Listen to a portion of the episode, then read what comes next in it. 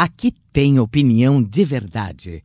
Alfredo Bessoff, com você nos assuntos que interessam ao Brasil. Olá, saudações a você que nos acompanha todos os dias aqui e também em mais de 100 emissoras esparramadas por todo o país.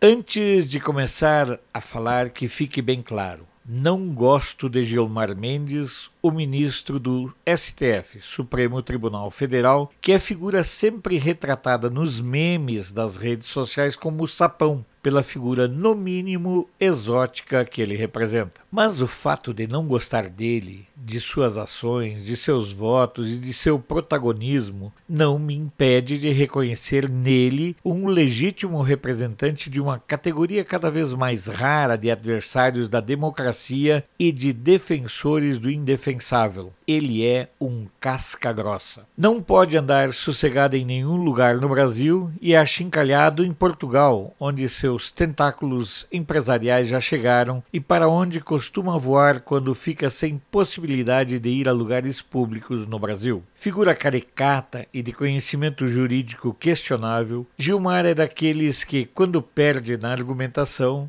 o que costuma acontecer com muita frequência, impõe-se pela força, pela truculência e pela virulência vocabular, com um linguajar mais próximo daquele praticado no submundo da promiscuidade do que entre seres civilizados. Quem haverá de esquecer os embates com o então ministro Joaquim Barbosa, verdadeiras exposições dos perfis de dois homens desqualificados para o cargo? Basta pesquisar na internet para quem não estiver lembrado. No entanto, esta figura exótica e caricata é sempre usada em momentos estratégicos, ciente de contar com o respaldo da mídia e da impunidade decorrente do cargo. Até hoje é antológico o vazamento do áudio que nunca houve entre ele e o então senador Demóstenes Torres, publicado com estardalhaço pela revista Veja no curso de uma cruzada contra a ABIN e para salvar momentaneamente o mandato do senador goiano que e continua sendo amigo e parceiro comercial do contraventor Carlinhos Cachoeira. Cascadura e calejado, Gilmar é a figura talhada para entrar em ação em momentos nos quais os seus amigos precisam de uma cortina de fumaça para saírem do foco, ou então quando algum desafeto precisa ser massacrado pela mídia. E por que os barões da imprensa tanto gostam dele? Foi ele quem comandou a luta pelo fim da obrigatoriedade do diploma de jornalismo para ser jornalista, atendeu o pleito dos donos de veículos e o fez também para salvar um afiliado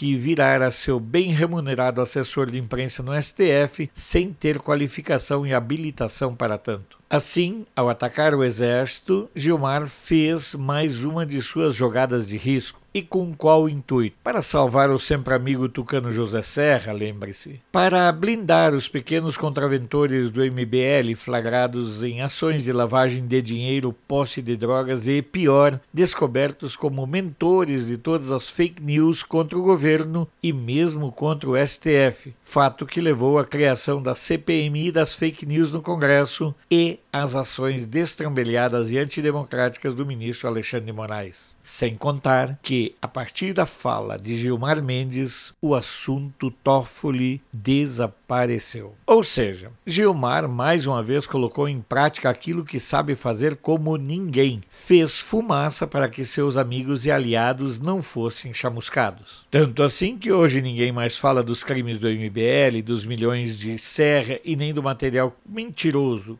criminoso que Ayan produzia e que alimentou a cruzada contra o pessoal de Bolsonaro. Ah, e também o Toffoli. Cá entre nós, a gente precisa realmente tirar o chapéu para o Gilmar. Sou Alfredo Bessoff, jornalista. Você pode não concordar com o que eu digo, mas eu tenho o compromisso de não silenciar. Esse foi Alfredo Bessoff, direto de Brasília. Até a próxima.